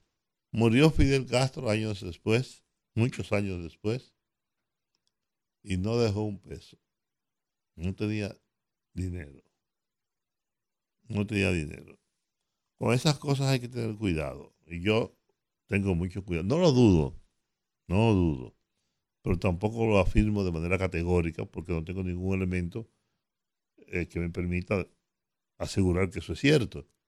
Igual que con lo de Margarita y el dinero que tenía en, en cuentas extranjeras, En euros. en euros. Yo tampoco lo dudo, pero no puedo decir que sí, que eso era categóricamente cierto.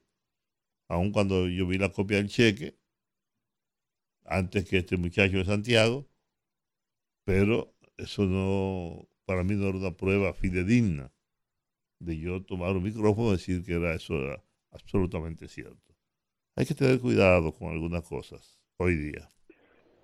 Puede ser verdad, pero puede que no lo sea. Lo penoso es que el expresidente Fernández, igual que lo de Quirino, no haya salido a desmentirlo. En este caso ahora, no lo haya desmentido. Buenas, hola. Pues, si me dicen eso a mí, yo salgo inmediatamente decir que es verdad. Oh, hola. Hola. Muy buenas tardes, ladies No and gentlemen. Cuéntanos, Rafael. Miren, eh, vamos por parte. Este presidente, todos sabemos que es demócrata, un presidente globalista que le da mucha bola a la ONU. Él lleva a la gente a 2030 al pie de la letra.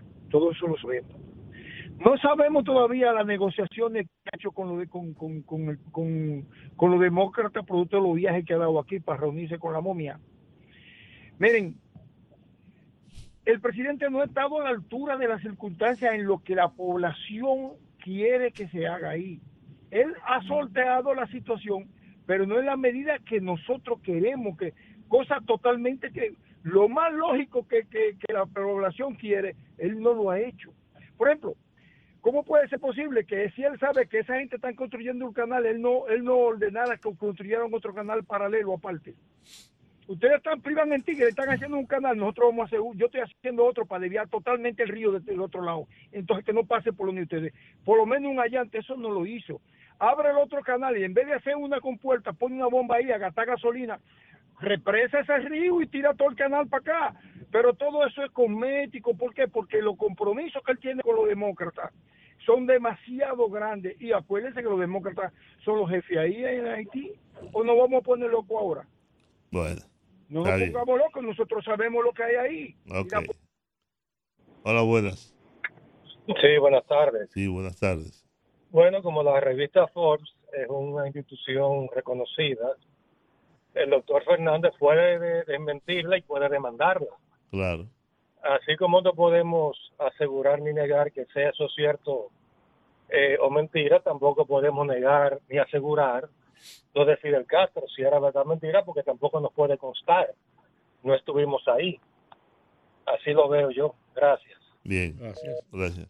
No, porque hay cosas que tras la muerte de un personaje se saben.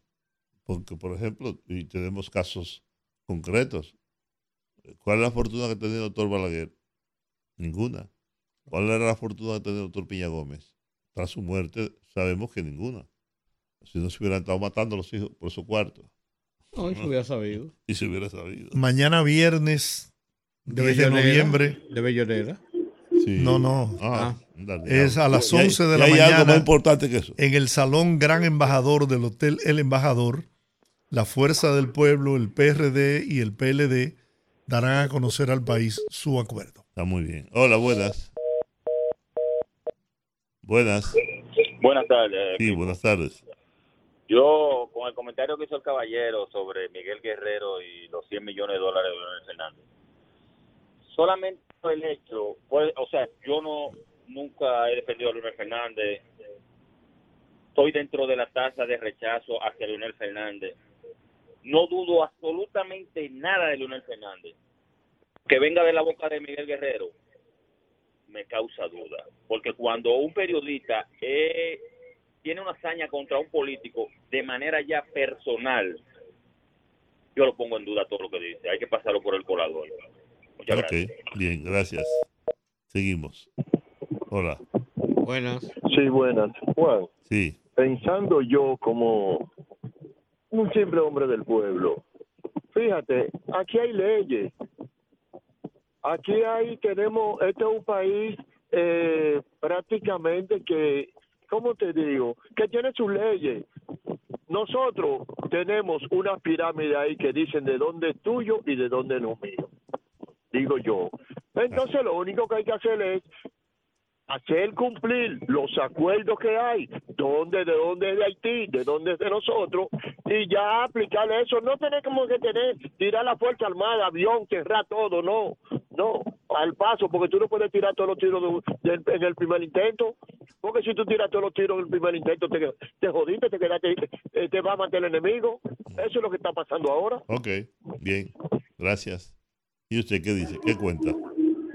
Buenas tardes. Buenas tardes. Rudy Giorgi, Juan TH. Oye. Fíjese una cosa.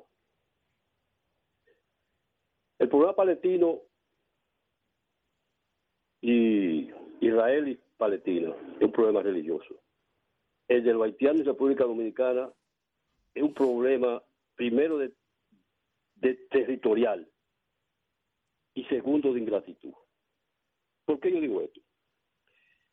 Mientras los haitianos están provocando la frontera, República Dominicana tiene 173 mil niños haitianos estudiando en la escuela de aquí de la República Dominicana, no haitiana. Ahí le dan almuerzo escolar, le dan uniforme, le dan los libros. República Dominicana tiene un grupo de haitianos trabajando en la agropecuaria, en la agricultura, trabajando en la construcción, en los hoteles. Pero esos ingratos lo agradecen. ¿Qué resulta? ¿Por qué los haitianos están como, como engreñados, como la vipa? Bueno, tiene un grupo de dominicanos en la frontera que se han hecho de cuarto, sacándole jugo a el pueblo haitiano a través de su negocio, y eso tienen ese apoyo. ¿Cuál otro apoyo tienen? El de un presidente que supuestamente iba, a- iba el 23 de, de octubre, iba a coger huyendo para allá, para que buscar información para, para, ya tú sabes, hacer diablura. Pero como le explotó el problema de Martelly, lo suspendió. Tienen a un a Soto Jiménez, que dijo en un programa que para qué tanta parafernalia con todos esos militares que yo que esa parafernalia es para eso, para impedir que esa etnia que un idioma que ni siquiera ni ese idioma no- nomás tienen ellos esa etnia que quiere apoderarse de la República Dominicana de una forma u otra porque ellos dicen que de Azua para allá es de ellos entonces al ellos encontrar ese apoyo de estos dominicanos Sintetice, compañero, pues, sintetice. Sí, pues quieren hacer lo que lo que están haciendo, que la pasen bien. Ok, bien, gracias. Sí, no tenemos demasiado tiempo para que todos puedan hablar. Dígame usted ahora. Buenas. Buenas noches, buenas noches. Adelante. Saludos para Guante H, Rudy González. Rudy González, Dime. eh, ¿ustedes tienen más conocimiento más o menos de qué altura tiene el muro que está en Dajabón? No, no tengo. No, está publicado, pero yo no, yo no conozco la altura. Ok, la pregunta viene, porque yo me atrevo a capotar, que antes que termine el año, los haitianos van a hacer casucha pegados ahí de ese lado, porque los haitianos van a querer coger esa parte ahí. Si se dejan coger de pendejo, van a coger todo eso. Gracias. ¿Y usted qué dice? Ay. Hola. Saludos, muchachos. Hey, ¿cómo tú estás? Todo, todo bien, todo bien. Yo quisiera. Cuéntame, eso. sa- Saludos, muchachos. Oye, eso. De cariño, de cariño. Mala mía si, si las ofendí. No, bueno, dime, dime, López. No le haga caso a Juan TH. Mira, mira, lo que dice Juan TH y usted, eso, eso yo no sé. Usted lo lo expresan como con, con un cierto miedo de que sea o no sea verdad. Pero eso lo, eso lo sabe hasta el mismo general Soto Jiménez, él fue a una conferencia y él lo escuchó.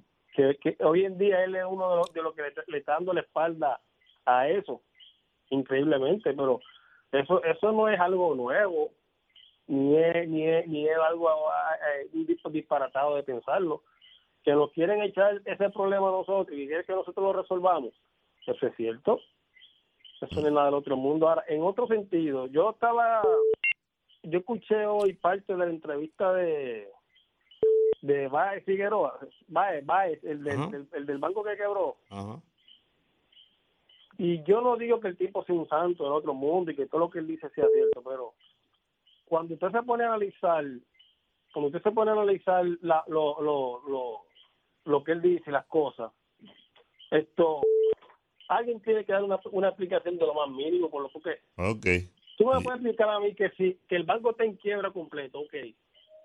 No todo lo que el banco arrastre está en quiebra. Por ejemplo, tú, tú puedes quebrar, pero si tú tienes un deal con 100 carros, los 100 carros no devalúan porque tú te fuiste a quiebra. El carro, los carros mantienen su, su precio y el que compró eso tiene que bien. comprarlo al precio justo. Bien, gracias, Igualmente, gracias. Un, un, un- un canal de, de- de- un canal de televisión que tiene a todo el equipo nuevo.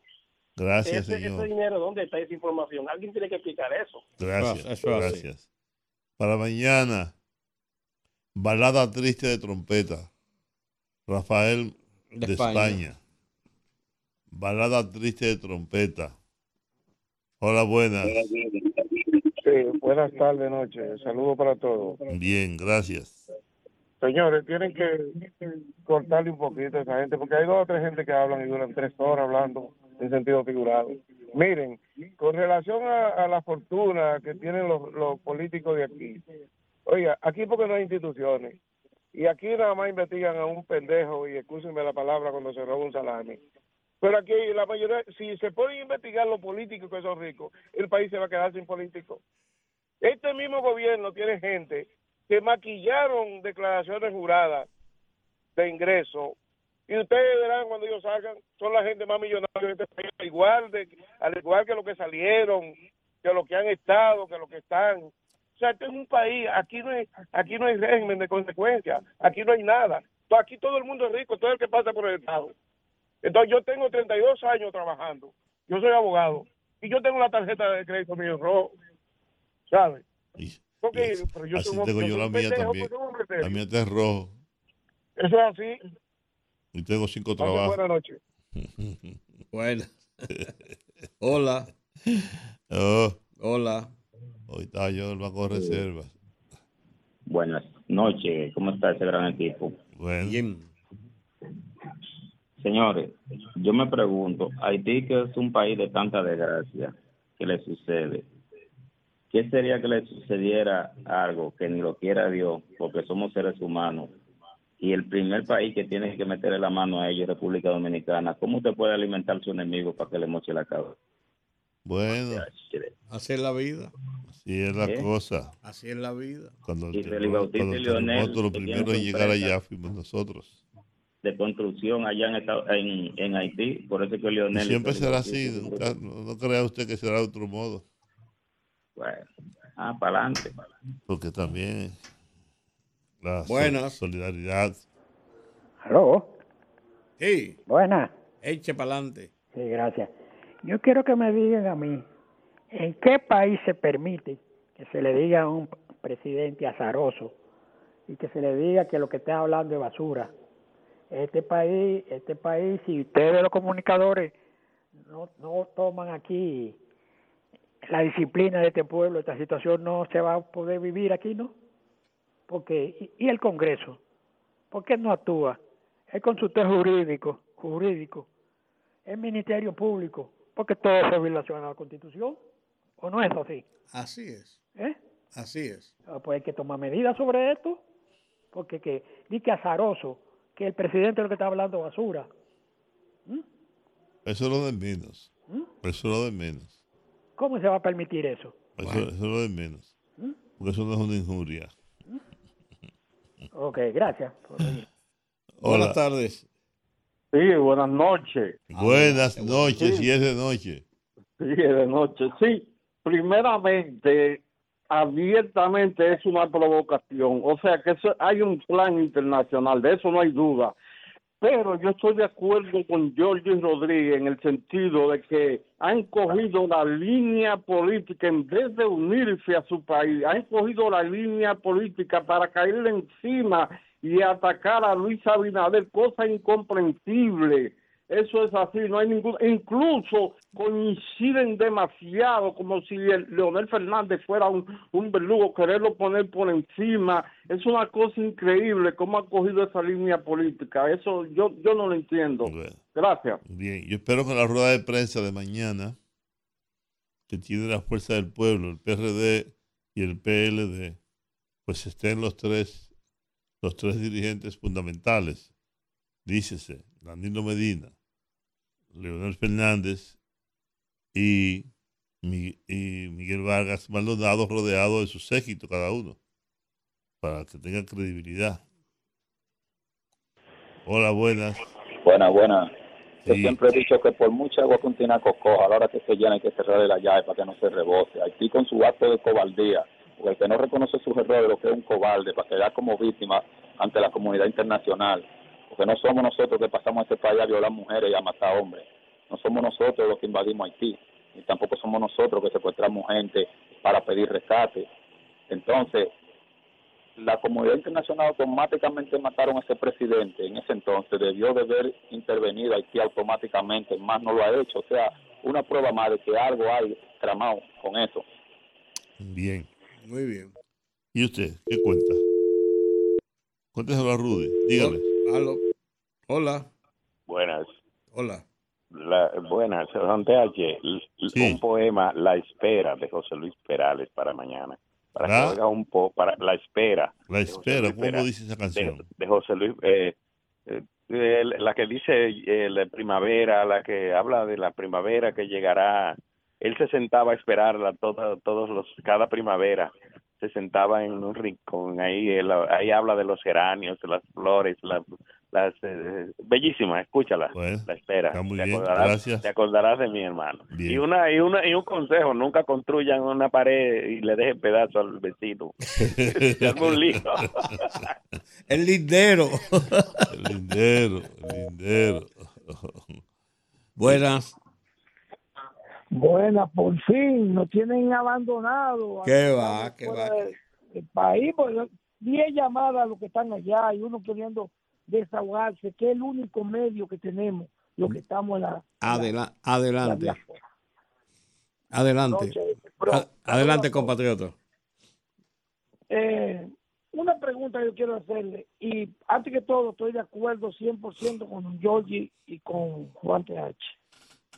Eh, ¿Qué sucedería en cualquier frontera de cualquier país de la bolita del mundo que el, el vecino vaya a territorio del otro a romper como estaban como lo hicieron ayer o antes de ayer rompiendo la pirámide que ya es el territorio de nosotros ¿qué pasaría?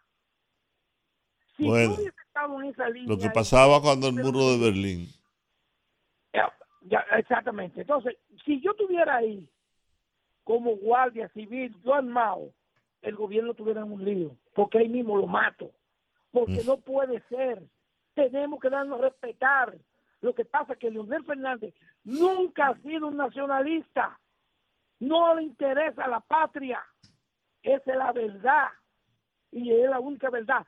Cuando vuelvan y crucen, aunque nos condene eh, quien sea, ametrállenlo, porque tienen que respetarlo. Ese, ese territorio de nosotros. Ay, ay, si hiciéramos eso. Así que, debe- aunque nos lleve quien nos trajo, Juan, eso no puede ser que se estén limpiando las nalgas con nosotros. Gracias, buenas gracias, gracias. Buenas Compatriota, buenas noches. Pásela bien, duerma tranquilo. No olvide la pastilla. ¿Y usted qué cuenta?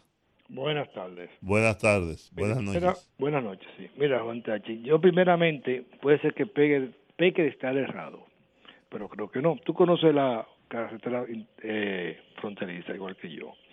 Y sabemos que si caminamos la carretera de norte a sur, los buenos fronterizos nos quedan a mano derecha. La pregunta mía es la siguiente. ¿La verja se está colocando en territorio nuestro o al límite del borde? Tengo entendido que es a la mitad de la carretera internacional. Por consiguiente, se le está regalando unos metros a ellos, dándoles una autoridad a ellos. Y ellos creyéndose que lo que nosotros estamos cediendo, el espacio territorial, le pertenece. El error empezó en no construir la verja sobre el límite del borde. Es una verja regalando metros sin necesidad. Esa fue una estupidez de poco sentido común que tenemos. Entonces no podemos convencer a la gente diciéndole que el bon tuyo del límite fronterizo son tres metros allá dentro del territorio de ellos. Debimos haber construido la verja en el borde limítrofe, que para eso están los bones. Pero vivimos más cómodos construyendo sobre la misma carretera. Y ahí tenemos el problema ahora. Ok, bien. Vámonos aquí. Se nos va el tiempo, rapidito. Díganos. Hola. Sí, aló, buenas. Sí, suba la voz, por favor. Mariano Aymonte de Baja Boniquito le habla. Diga. Sí, para decirle al presidente de la República que, por favor, que venga en auxilio de nosotros, que ahora en, en esta agua que cayeron, se nos están dañando la carretera que teníamos, porque el ministro de la Pública solamente vino y limpió el camino y no hizo más nada. Y ahí Luis Abinader, caramba, que nosotros lo queremos, pero que nos ayude. Está Que bien. cuando se nos enferma una persona, tenemos que sacarla en litera. No da Ok. pena Bien. que nos pierde nuestro fruto y todo. Vea una cosecha de aguacate que tenemos perdiéndose. Bien. Pues no ve una guagua que nos saque porque los caminos no sirven. Ahí está hecho un llamado al presidente de la República. Atienda a esa gente. ¿Dónde queda eso? eh? Altamira, Altamira, Puerto Plata. Puerto Plata. ¿Ustedes, Altamira. ustedes han ido? No, pero hemos hablado tanto que ya yo, yo lo conozco. Nosotros somos hijos adoptivos. Siete kilómetros. A- ayer vi, ayer. Al- el ministro designó al ingeniero Basilio. Basilio no sé qué. Y ese señor no. Ah, no, es el cantante, Basilio, Basilio, Basilio. Eh, al ministro que decide al hijo mío, a Juan Ernesto, que vaya a arreglar el maldito siete kilómetros eso. y ese resuelve. Claro que sí. Él trabaja allá. Juan, Ernesto trabaja allá hace 12 años. Pues resuelve ese problema. Buenas. Hola. Por cierto, ayer vi un estudio sobre de dónde nace que los cibaeños hablan con la I. Bueno, mañana ese es un buen tema porque ya se terminó el tiempo. Vamos a tomar, tomamos esta, mira, ha estado lleno para dentro todo el tiempo. Buenas. Buenas. La última llamada. Sí, eh, escúchame, mire, yo yo no entiendo cómo hay gente que como si fuera una verga entre dos vecinos en una casa. Porque no, señor, usted no puede construir, si, si se construyera en el mismo límite, entonces los haitianos desde su terreno pudieran derribarla y no pasa nada.